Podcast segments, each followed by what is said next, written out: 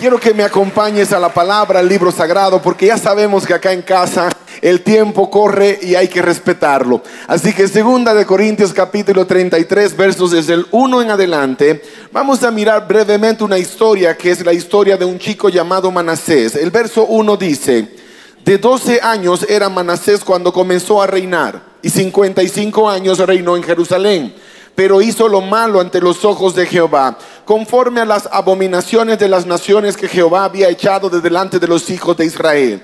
Porque él reedificó los lugares altos que Ezequías su padre había derribado y levantó altares a los Baales e hizo imágenes de acera y adoró a todo el ejército de los cielos y les rindió culto. Edificó también altares en la casa de Jehová, de la cual había dicho Jehová, en Jerusalén estará mi nombre perpetuamente. Edificó asimismo altares a todo el ejército de los cielos en los dos atrios de la casa de Jehová.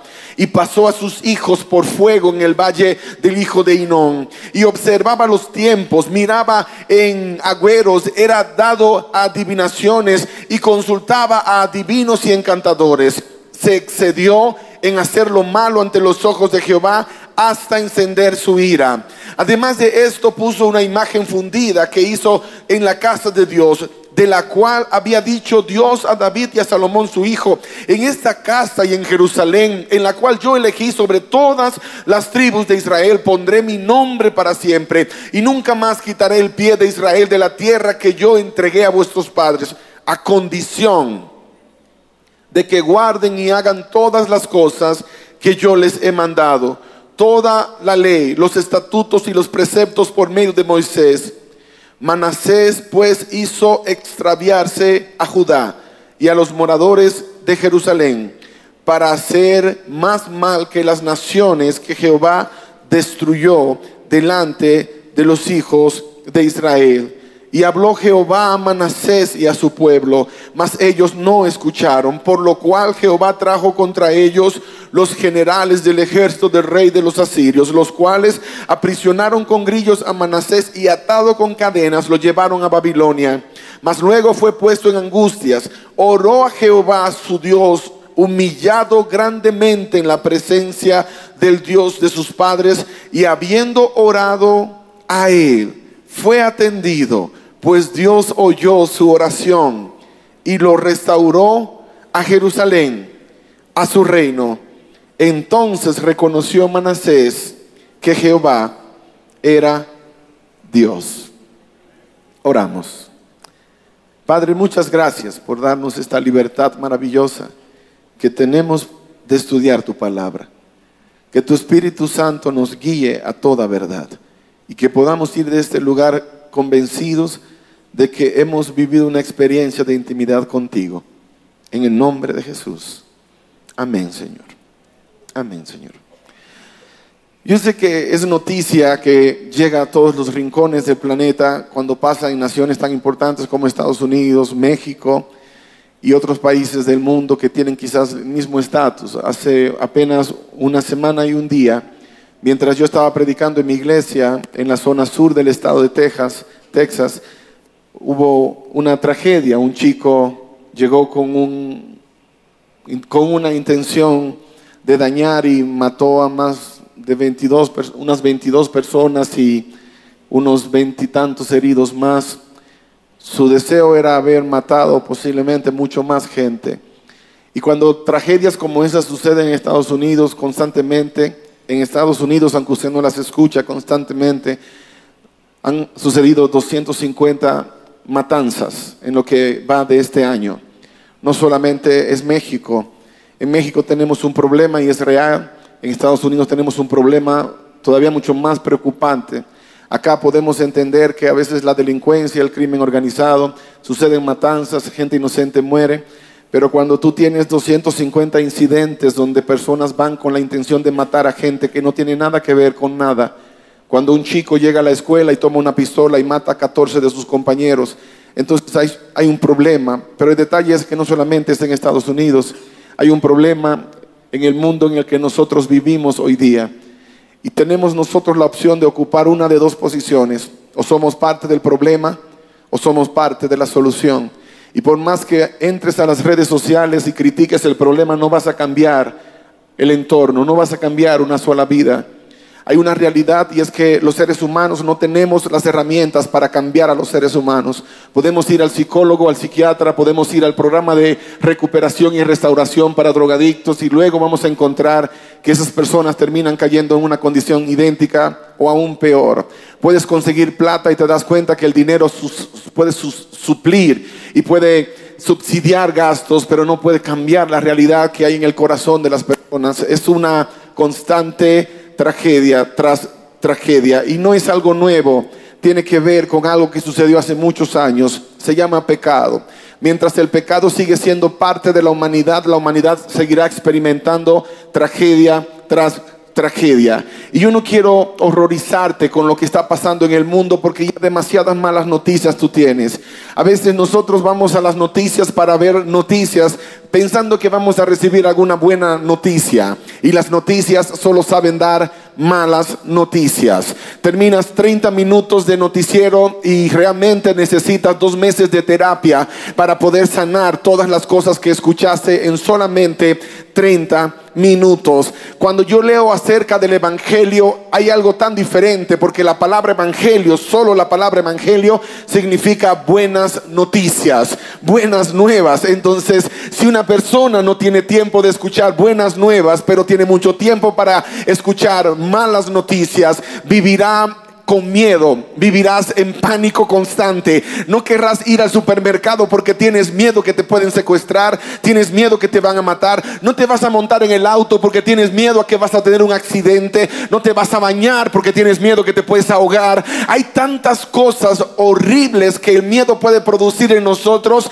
y todo tiene que ver con la fuente que nutre ¿De dónde me estoy nutriendo? Si me levanté por la mañana y lo primero que hice fue entrar a las redes sociales y me enteré que doña Pancha se está divorciando de don José y me enteré que la vecina se fue y dejó al marido por el vecino y me enteré que hubo una explosión en tal lugar y 50 se ahogaron o murieron. Entonces comencé el día de la peor manera posible. De la peor manera posible. Cuando Dios te creó, Dios te creó con algo muy especial, una capacidad de ser transformado. Segunda de Corintios 3:18 dice, por tanto nosotros todos al contemplar con el rostro descubierto como en un espejo la gloria del Señor, somos transformados a su misma imagen por la creciente gloria que es el Espíritu. ¿Qué dice la palabra allí? ¿Qué es lo que está diciendo? Que cuando tú contemplas eres transformado. Puedes contemplar la gloria de Dios o puedes contemplar el caos en que vive el mundo que te rodea. Tú decides. Todos los días decides. Hay un refrán en mi país, República Dominicana, que dice que hijo de gato caza ratón. Y no sé si es el mismo acá, pero es hijo de futbolista, futbolista a lo mejor. Cuando creces en un ambiente donde lo que te rodea es eso, es muy probable que eso va a permear en tu carácter, eso va a moldear tu carácter. ¿Quieres entender algunas cosas acerca de tu vida? Mira un poco hacia atrás. De la única manera que yo quiero ver al pasado es para aprender, no para pasarme la vida llorando porque en el pasado fui golpeado, porque en el pasado viví una especie de trauma, porque en el pasado viví en una tragedia. El pasado debe ser una simple escuela para que yo pueda mirar y entender cosas que no se deben repetir otra vez.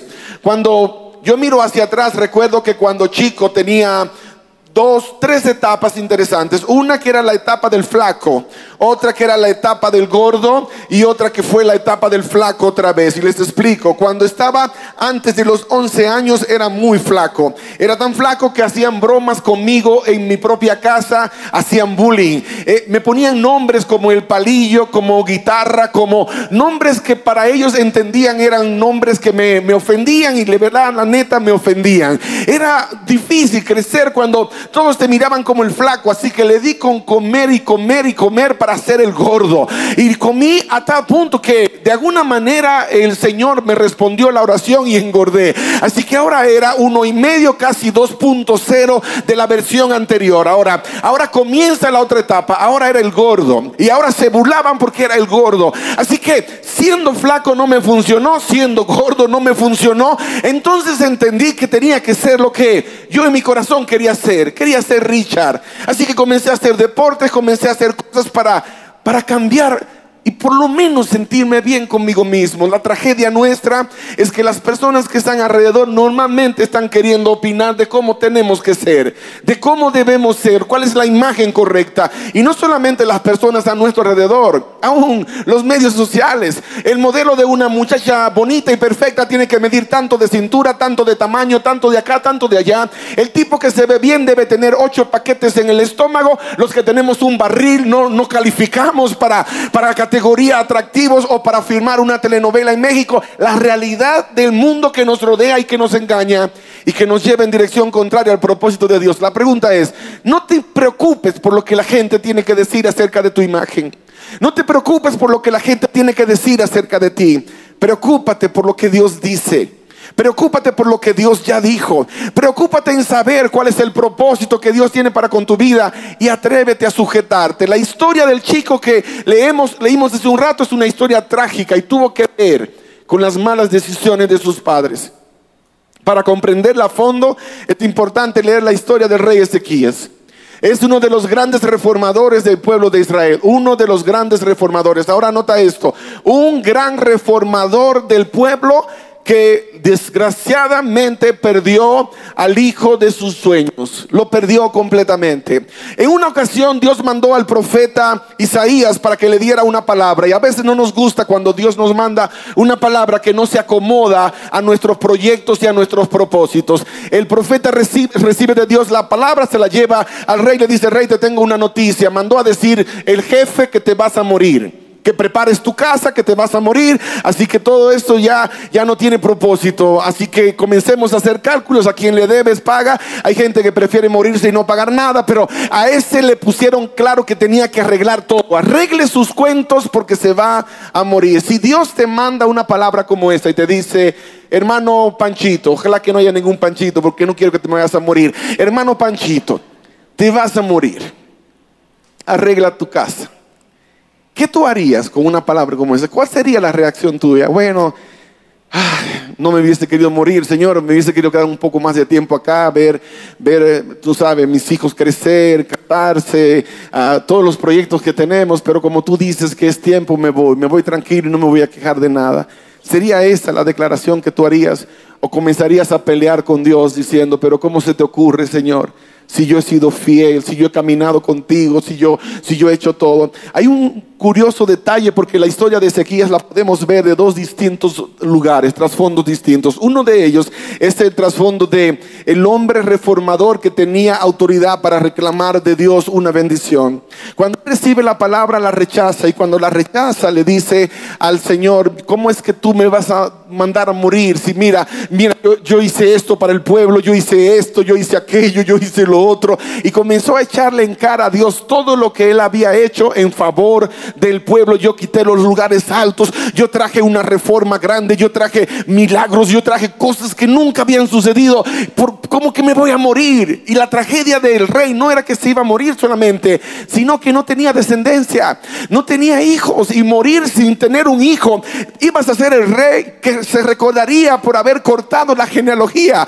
De él era un descendiente de David, así que él tenía que promover que, que el, el plan de Dios se iba a cumplir y que ese retoño, el Mesías, llegaría, tenía que venir. Así que él reclamó por las razones que él entendía eran justas, pero en ninguna parte, en ningún momento de la oración, él dice, Señor, pero, pero ¿sabes qué? Si eso es lo que tú quieres, que se haga eso. A veces nosotros recibimos de Dios una oportunidad para poder retar a Dios porque Dios quiere que lo retes. Pruébenme, dice el Señor, y les voy a mostrar así, así, así. A Dios le gusta eso. Pero cuando Dios te da una palabra clara de que ese es el propósito para tu vida, tienes que atreverte, tienes que atreverte a pasar un instante solamente diciendo, Señor, Eso es lo que tú quieres para conmigo, porque si eso es lo que tú quieres, eso va a suceder.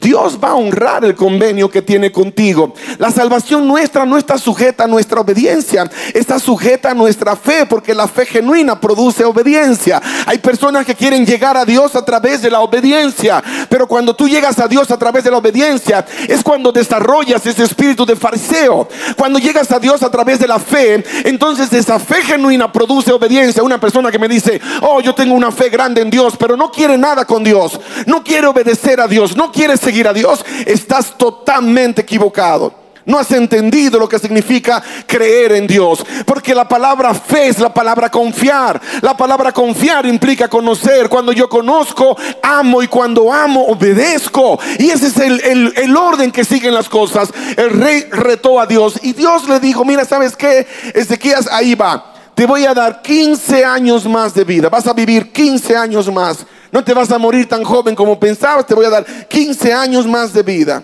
Y Dios le concedió 15 años más de vida. El profeta Isaías iba por el patio yéndose y se regresó. Rey, el Señor me mandó una palabra diferente. No es que Dios cambió su corazón porque tú le dijiste, pero Dios está honrando porque tú fuiste obediente y Él te va a dar lo que tú estás pidiendo. Pero en ningún momento en la historia tú lees, Dios estaba contento y feliz de que este hijo lo probó y Dios le dio 15 años más. ¿Sabes por qué? Porque en esos 15 años nació Manasés, el rey más sanguinario de la historia de Israel. Manasés mató tanta gente que las calles de Jerusalén se manchaban de rojo. El rey más sanguinario de la historia. De acuerdo a algunos de los comentarios que estudiamos sobre el tema, hay algo curioso acerca de la historia de este muchacho y es que el mismo profeta Isaías, que fue el que le dio la palabra al padre, fue asesinado por este muchacho. Lo metió en un árbol hueco y lo cortó por la mitad, como diciendo, tú fuiste el que le dio la palabra aquella a mi viejo, así que te voy a matar antes que me vayas a dar una palabra a mí. A veces quisiéramos matar a nuestros pastores cuando el sermón no nos gustó, cuando no nos pareció la palabra, estaba muy dura la palabra hoy, así que ni siquiera voy a diezmar porque no me fui contento, lo voy a dejar para la próxima, a lo mejor la semana que viene aguanto y el pastor cambió o mejoró la cosa. A veces somos tan selectivos en nuestra relación con Dios. Queremos condicionar a Dios a nosotros, a nuestro estilo de vida. Yo le sirvo a Dios, pero no hasta donde se sacrifiquen mis propios intereses. Mi fe en Dios es grande, pero no llega más allá de mi conveniencia. Y allí entonces comienzas a entender ¿Qué fue lo que pasó en la vida de Ezequías que produjo un monstruo como Manasés? ¿Qué pasó? ¿Qué pasó con tus hijos? ¿Por qué tus hijos están yendo en la dirección que están yendo? ¿Por qué tus hijos van a la deriva? No te andes diciendo, oh, es que yo he sido un buen padre, pero la sociedad, algo pasó en el proceso. Oh, es que he sido una buena madre, pero ¿qué, qué crees? No se puede, la sociedad es muy grande. Algo pasó en el proceso. A lo mejor no conocías a Dios. A lo mejor no tuviste una relación con Dios. ¿Qué pasó? ¿Qué pasó en una familia como la mía, que somos 11 hermanos y de los 11, 10 terminaron en drogas y en malos caminos? Por lo menos 9 de ellos, por seguro. ¿Qué pasó? Algo tengo que explicar más arriba. Y es donde va el punto. Cuando miramos la generación de ahora, tenemos que ver que algo no funcionó. Leía un poco acerca de la historia de la madre del chico que mató a unos 12, 13 compañeros de, escuela en el famoso ah, ah, caso de Columbine en Colorado hace ya como 20 años de esa historia. La madre decía, es que yo nunca vi nada malo en mi hijo. Es que él solo jugaba juegos violentos, pero todos los chicos juegan juegos violentos. Es que él parecía un chico muy tranquilo, nunca hablaba. Si tu hijo nunca habla, no te sientas contento diciendo, oh, mi hijo es tan tranquilo que nunca habla. Hay un problema. Tiene que haber comunicación. Cuando no tienes comunicación con tus hijos, algo no está bien. Y en algún momento te vas a llevar la noticia horrible de que una tragedia pasó y te enteraste en las noticias de que tu hijo estaba presente en la historia. Eso a lo mejor pasó con el rey, porque en la última etapa de su historia, él no honró a Dios. En esos 14 años, él no honró a Dios. ¿Y cómo lo sabes, pastor? Lee la historia.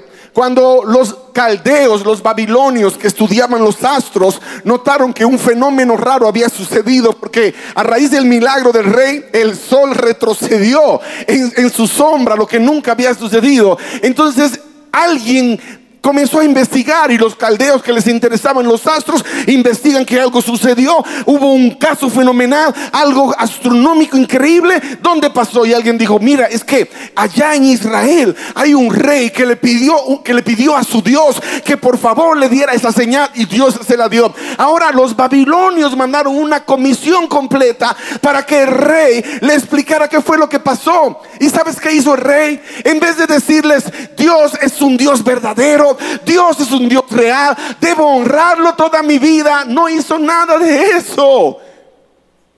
Cuando el profeta Isaías llegó y le dijo, me enteré que hay unos extranjeros que vinieron acá y, que, qué ondas, ¿Qué, ¿Qué, pasó. Dice, sí, sí, vinieron de Babilonia. Oye, ah, Isaías, te, puedes dar cuenta, soy tan famoso que hasta en Babilonia me ven en las redes sociales. Soy tan famoso que una foto de Instagram cuando el sol retrocedió conmigo haciendo la señal de que todo salió bien, lo vio el rey de Babilonia y acá llegó, mandó una comisión ¿Y qué le enseñaste? ¿Le hablaste de lo que Dios hizo por ti? ¿Le contaste lo importante que es Dios para tu vida? No, sorry, es que andaban tan apurados que no pude. Los llevé para que vieran la colección de autos último modelo que tengo. Y les mostré todos mis carros. Les mostré mis cuentas bancarias para que vieran cuán rico soy. Les mostré mis tesoros. Y el profeta se puso triste. Y dijo, ¿cómo que le mostraste tu casa? Los cuadros de Picasso que te compraste, le mostraste el Ferrari, el Lamborghini, pero no le dijiste nada de Dios. Es que andaba muy apurado, profeta. Andaban muy apurados. Pues sabe, te tengo una palabra que te va a doler más ahora. Aquella te dolió, pero esta te debe doler más. Esa gente que vino va a volver y se van a llevar todos tus tesoros y a tus hijos los van a volver eunucos y los van a llevar como esclavos del rey. Pero por misericordia, por lo que hiciste durante tu vida, esto no va a pasar mientras estés vivo, sino después que te mueras. ¿Y sabes qué dijo el rey? Uf, qué bueno que no va a pasar en vida. Que se lleve el chango a mis hijos, pero que no me lleve a mí. Que acabe con todo el mundo, pero que yo pueda irme tranquilo. Esa fue la palabra de un hombre que se había separado de Dios.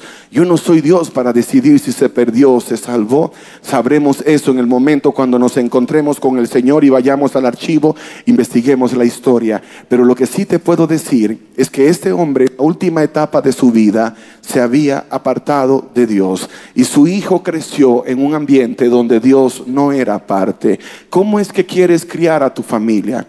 ¿Cómo quieres criar a tus hijos? ¿Cómo quieres que sea la siguiente generación? Cuando tú no tienes tiempo para Dios? ¿Cómo quieres que sea la siguiente generación que impactará México cuando estás más preocupado por tu situación financiera, cuando estás más preocupado por tu situación ah, de trabajo, cuando estás más preocupado por tus sueños personales? ¿Cómo será la siguiente generación si Dios no es el centro de tu historia, si no es el centro de tu historia? Cuando este muchacho tomó el camino que tomó y se convirtió en el rey monstruoso que llegó a ser, el Señor le mandó mensaje tras mensaje y no quiso quiso entender, no quiso prestar atención hasta que al final Dios lo entregó como esclavo. Lo llevaron como esclavo, lo llevaron como una bestia, como un animal, lo llevaron hasta la tierra de los enemigos de su padre, lo llevaron como como a lo mejor nunca imaginó su padre que sucedería con uno de sus hijos y allá en una celda, allá encerrado en la oscuridad cuando este hombre que duró 55 años haciendo lo malo, 55 años gente, 55 años desviando al pueblo, 55 años en la brujería, 55 años en la idolatría. Era el peor de los ejemplos que podríamos encontrar de un ser humano. Practicó la brujería, la magia negra, tomó a sus propios hijos y los quemó en el fuego, a dioses ajenos. El chico que creció en la iglesia el que iba a la escuela dominical, el que iba a las reuniones de, retiros especiales, ese muchacho, ¿qué fue lo que pasó en la vida de aquel muchacho? Oh, es que una cosa es lo que la iglesia puede hacer por tu casa y otra es la que tú haces por tu, por tu propia familia. La iglesia puede enseñar la palabra, pero si en tu casa no se vive la palabra, entonces el evangelio entra en conflicto porque tus hijos van a hacerle caso a lo que tú haces más que a lo que tú dices, el modelo que deben seguir. No lo deben ver en la televisión, no lo deben ver en las redes sociales, lo tienen que tener en su casa. Un modelo de un padre que se equivoca pero que sabe pedir perdón, que se cae pero que se levanta. Un modelo de una mujer que lucha para honrar a Dios y a su familia antes que andar preocupada por lo que la vecina o el vecino o los demás tienen que decir. A lo mejor eso hubiese hecho diferencia. Pero nota qué poderoso esto. Allá en la prisión donde estaba, este muchacho levantó su mirada al cielo. 55 años corriendo de Dios. 55 años lejos de Dios. Y allí levantó su mirada y dijo, Dios, perdóname por todas las cosas que yo he hecho. Perdóname por haber matado a toda esta gente inocente. Perdóname por haber desviado a todo un pueblo en dirección contraria a ti. Perdóname por todo el mal que causé. Y esa es la parte del Evangelio que todavía no puedo entender. Porque si tú me haces a mí cosas como las que este hombre hizo, me toma 15 años a lo mejor perdonar y sanar completamente. Pero Dios lo miró en ese momento y dice la palabra que Dios lo perdonó. Y no solamente lo perdonó, sino que lo restauró y lo devolvió a su trono. Y entonces Manasés reconoció que Jehová es el Dios verdadero. Entonces pudo entender el amor y la misericordia maravillosa del Dios del cielo. Y esa es la palabra de Dios para ti. A Dios no le importa cuántos años llevas lejos de Dios. A Dios en este momento no le importa cuántas veces le has fallado, cuántas veces le has deshonrado. Todo lo que Dios quiere que tú hoy entiendas es que si en esta mañana, en este lugar, tú te atreves a caer de rodillas delante del Señor, Él va a perdonar todos tus pecados. Él va a sanar no solamente tu vida, sino que sanará tu familia y cortará la maldición generacional que ha llegado hasta acá y las generaciones que vienen, tus hijos y tus hijos después de ti serán benditos de Jehová por una decisión que tú tomaste en este lugar. Una sola decisión. Una decisión que cambia una historia completa. Cuando yo miro el caso de mi propia casa, mi abuelo fue un asesino, mi papá fue un criminal, mi mamá también, pues mi futuro tenía que ser como el de ellos, pero yo en el camino pude encontrarme con Dios y hoy poder ver a mis hijos sirviéndole a Dios, dándole gloria y honra a Dios, puedo decir de esta palabra, Dios es real, su promesa se cumple, la bendición bendición se extiende y las generaciones que vienen van a dar testimonio de lo que tú un día decidiste hacer. Una decisión. Una decisión que un día tomaste cambió la historia para siempre porque Dios es un Dios perdonador. Dios restaura, Dios transforma, Él borra el pasado completamente y nunca más se acuerda. A nosotros nos hacen algo y aunque perdonamos decimos, este es el sin gracia, ese que me hizo aquello, pero ya lo perdoné, pero te sigues acordando. Con Dios no es así. Cuando Dios perdona, borra y nunca más me acordaré de tus transgresiones. Por eso hoy tú tienes una oportunidad de tener un nuevo comienzo para tu vida. Tienes una oportunidad de escribir una nueva historia. Ah, pero pastor, es que la historia de mis padres usted no la conoce. Es que la historia de mi familia usted no la conoce. No la tengo que conocer porque conozco la historia de mi Dios. Basta con conocer la historia de mi Dios, que lo he visto cambiando vidas durante todos los años que llevo sirviendo. Cientos y miles de personas que le han dado a Dios una oportunidad han cambiado su historia para siempre sin importar su trasfondo. Recuerdo a aquel muchacho cuando éramos chicos, en esta temporada de mi vida, que yo era el gordito. Me encantaba el juego del béisbol. Yo sé que acá el fútbol es el, deporte principal, pero también México se ha vuelto un tremendo equipo en el béisbol. Tiene uno de los mejores equipos de, de todo el Caribe. Así que tengo que darles ese crédito porque han derrotado a mi propio país, que era el mejor varias veces. Así que en esta temporada que yo quería ser también un jugador de béisbol. Era la temporada equivocada porque no era la temporada del flaco, era la temporada del gordo. Así que el gordito quería jugar béisbol y era bueno bateando, era tremendo bateador, pero no era bueno corriendo, así que podía batear y a veces no llegaba a primera sin que me sacaran. Así que el manager del equipo en aquel entonces me dijo, mira, para dejarte jugar tienes que pagar, porque, porque hay que contratar un corredor emergente que, te, que llegue allá por ti, porque, porque no llegas. Y yo en mi anhelo de querer ser parte del equipo, pues yo pagaba. Y creamos un, vínculo poderoso, un vínculo especial. Y comenzamos a andar para todas partes con el equipo. Andábamos haciendo fechorías. No eran tan bravas las fechorías. Solamente robábamos aguacates en la escuela pública porque en la casa no había nada que comer. Así que robábamos aguacates y los poníamos a madurar y conseguíamos pan. Y a veces comíamos pan con aguacate en la mañana, aguacate con pan al mediodía. Y luego en la noche comíamos pan con aguacate y pan. Así que era algo espectacular, pero lo hacíamos como equipo, lo disfrutábamos. Era el momento, era la oportunidad de, de, decir, por lo menos soy parte de una pandilla, pertenezco a un grupo de, tigres que no son tan malos, porque lo único que hacen es robar aguacates. Así que si alguna vez no le conté mi testimonio, yo fui ladrón de aguacates cuando era muchacho. Así que, gracias a Dios, que por lo menos a mí me gusta el aguacate todavía. Pero aquí era el manager de mi equipo, jamás le volvió a gustar. Era, era horrible la experiencia mirándola desde ahora, pero fue la experiencia que Dios nos permitió vivir.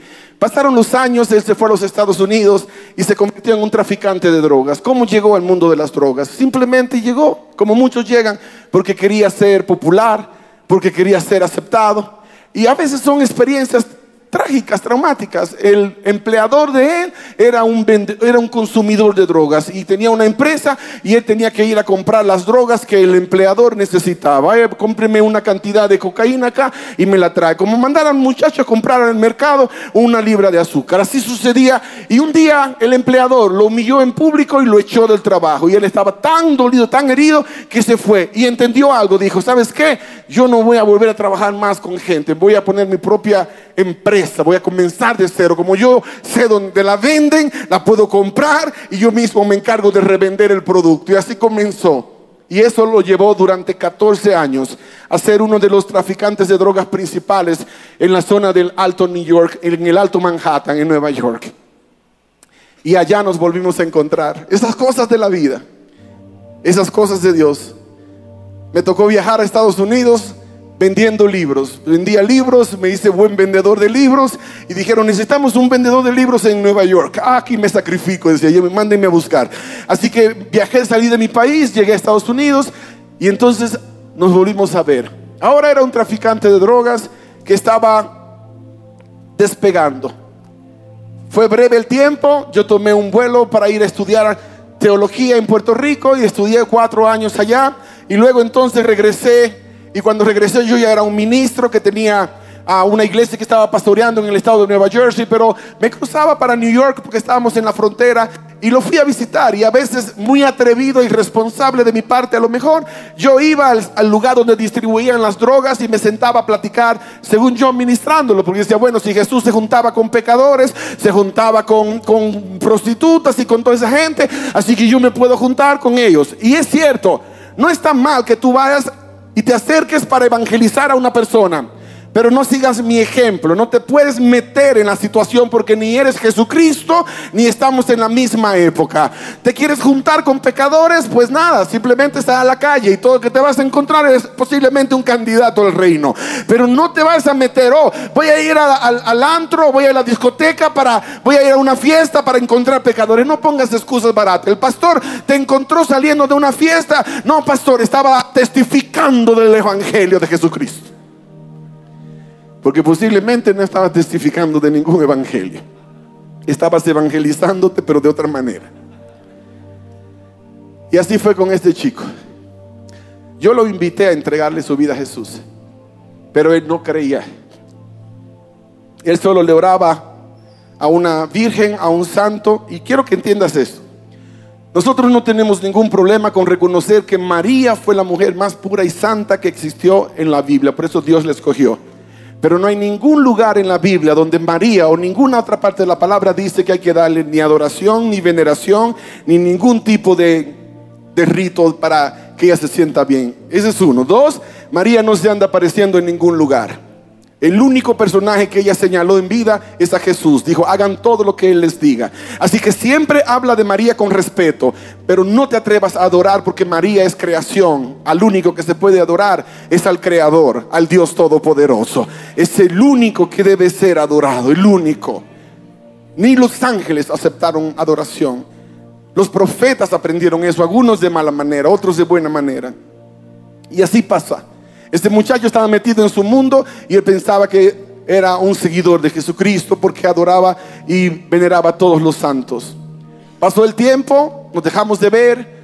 Yo fui invitado para un evento evangelístico. Yo vivía en Chicago para esa época, pero fui invitado para un evento en New York y me enteré que el bebé recién nacido de este chico que había sido mi manager en el equipo de béisbol había muerto. Estaba a tres, cuatro días de nacer y falleció. Y fue algo tan duro el golpe que yo dije, tengo que llegar hasta su casa. Eran las 11 de la noche y yo comencé a manejar desde New York hasta Providence. Y llegamos allá casi 2 de la mañana para ir a ministrarlo. Porque a veces tendrás que hacer un esfuerzo para llegar a esa gente que se está muriendo sin Dios. No, no te van a llegar a la casa, hermano. Aquí vine a tu casa, evangelízame, predícame. Tienes que ir a buscarlos. Vayan y prediquen el Evangelio a toda nación, tribu, lengua y pueblo. Ese es el mandato de Dios. Y tú que estás viniendo por primera vez, estás viniendo porque Dios ya te escogió para cambiar tu vida y enviarte en su nombre a hacer el mismo trabajo poderoso de transformación. No estás aquí por accidente. Si pensaste que viniste porque Doña María te invitó, sí te invitó ella, pero fue porque Dios la mandó. Nació en el corazón de Dios. Yo llegué esta noche, abrimos la Biblia con ellos, con él, con su esposa, con sus niñas. Y yo pude presentarle el Evangelio, le obsequié una Biblia y nos despedimos. Unos meses después, las cosas de Dios me invitaron a esa misma ciudad a predicar. Y llegué a la iglesia a predicar, pero esta vez hice planes y me quedé con él en su casa. Y allí en su casa pude ministrarlo por una semana. Me fui y unos nueve meses después llegamos para un gran evento en esta ciudad. Y esa vez dije, Señor, ya he venido, esta es la tercera vez, por lo menos que la tercera sea la vencida y que el cabezón este se entregue. Así que llegué para su casa, en vez de quedarme en un hotel, dije, no, para su casa. Pero cuando llegué, la vez anterior me trató súper bien, ni siquiera usó drogas, ni tomó licor, ni nada. Y te cuento esto porque en el momento que lo fui a visitar, el gobierno andaba buscando. Lo habían, habían atrapado a todos sus trabajadores, habían desmantelado la organización que tenía y él era un prófugo de la justicia. Estaba trabajando con una identificación que no era la suya, escondiéndose del gobierno. Y ahora yo digo, este que debería ahora es entregarse a Dios, que está en lo peor de su vida, que se entregue. Pero a veces somos tan tercos que estamos comiendo comida de cerdos, estamos comiendo polvo, tierra y todavía el orgullo, el maldito orgullo que impregna el corazón humano no nos permite reconocer que necesito ayuda. Alcé mis ojos a los montes preguntando, ¿de dónde vendrá mi socorro? Y pensaba que mi socorro venía de las finanzas, pensaba que mi socorro venía del trabajo, pensaba que mi socorro venía de la religión y luego me di cuenta que no, que mi socorro solo puede venir de Jehová, que solo puede venir de Dios. Y allí en mi desesperación, entonces es cuando le di la oportunidad y yo estaba clamando a Dios para que Él llegara a ese punto. Y fue allí esa semana, fue allí en aquella campaña, cuando aquel muchacho le entregó su vida a Cristo Jesús. Se entregó él, su esposa y su hija. Pero antes me hizo esta pregunta. Si yo le entrego mi vida a Jesús, y me bautizo en las aguas, significa que ya no puedo hacer lo que estoy haciendo. Yo sabía lo que él estaba haciendo, estaba metido en drogas. estaba siendo un consumidor de drogas, ya no tenía un negocio, pero era un adicto a las drogas y al trago. Y yo le dije, si tú le entregas tu vida así como estás, Dios te recibe. Él no te va a pedir que lo cambies para venir. Pero si vienes, te garantizo que lo va a cambiar. Él va a cambiar toda tu historia y no vas a ser más la misma persona. Ese es el poder del Evangelio. Eso es lo que Dios puede hacer en la vida de una persona. Yo sé que mi tiempo se acabó y por eso voy a terminar diciendo estas palabras. Si Dios lo pudo hacer con Raúl, y créeme que ha pasado su desierto, lo puede hacer contigo y conmigo. Y le voy a pedir a Raúl que se ponga en pie. Le voy a pedir que se ponga en pie. Él está aquí con nosotros. Él es mi hermano mayor.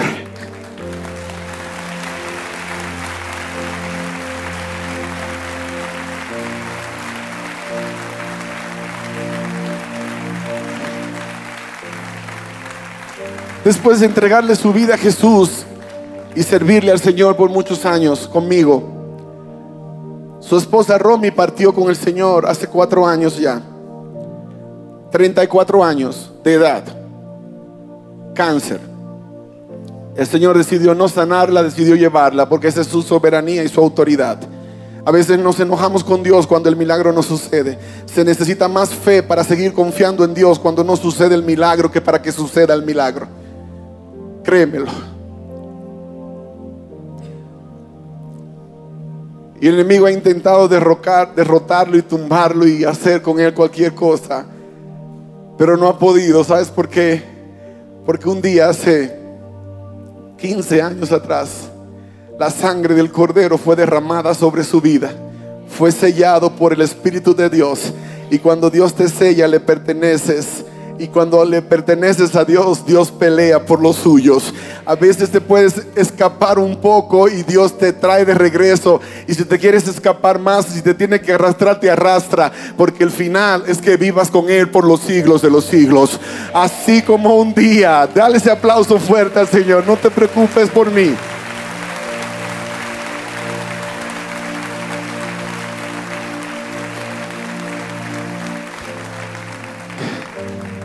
Manasés fue una víctima del ambiente en el que creció.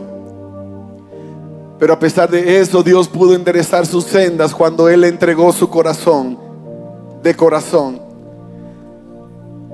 Pidió perdón y su vida fue transformada. Mi hermano dañó a mucha gente en el mundo de las drogas. Se dañó a sí mismo, dañó a su familia, pero el día que él se atrevió a decirle al Señor, perdóname por todo lo que yo he hecho, el Señor lo perdonó y le cambió la historia. Ahora, no solamente él es bendito, sino que esa chica hermosa que vieron acá juntamente con mi esposa y con mi otra hija espiritual chequina, Priscila, quien cantaba Santo Fuego, es su hija. La chiquita que juntamente con él entregó su vida a Jesús. Y Dios honró la promesa y la generación que viene después es bendita de Jehová. Ahora una generación bendita engendrando nuevas generaciones. Nuevas generaciones que han de nacer de cada uno de nosotros, que cambiarán nuestra historia para bien. No te enfoques en la tragedia de ayer o de la semana pasada, sino en las buenas noticias que tienes para dar. Esas noticias maravillosas que están conectadas con tu historia. Y yo te voy a hacer una invitación y quiero hacer muy clara esta invitación. Esta invitación no es para los miembros de la iglesia que ya le entregaron su vida a Jesús. Ustedes ya tomaron esa decisión. Esta invitación es para aquellos de ustedes que hoy quisieran decirle por primera vez a Jesús públicamente, Señor Jesús, yo también te entrego mi vida y quiero que me perdones por todas las cosas que he hecho mal hasta acá. Quiero vivir una nueva historia contigo. Pero si tú una vez también tomaste esa decisión y te apartaste de los caminos de Dios y has andado lejos de Dios y hoy llegaste a casa y estás experimentando reconciliación con Dios, también quiero que el siervo del Señor, el pastor Ernesto y yo podamos orar por ti. Y te voy a hacer esta petición sencilla. Ponte en pie allí donde estás. Si hoy se lo quieres decir al Señor. Si hoy le quieres decir, Señor, aquí está mi vida te la entrego. Te la entrego. Pido perdón por mis errores. Pido perdón por mi pasado. Y te pido que me des una oportunidad de un nuevo comienzo. Y Dios te la da. Hoy en el nombre de Jesús, Dios te la da.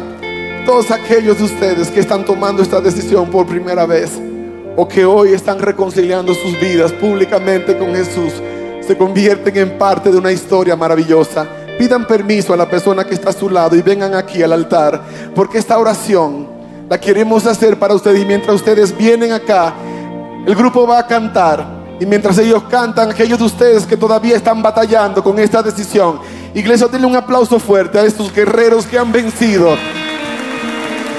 que hoy han vencido una gran victoria. No pelees contra Dios. Ven en el nombre de Jesús.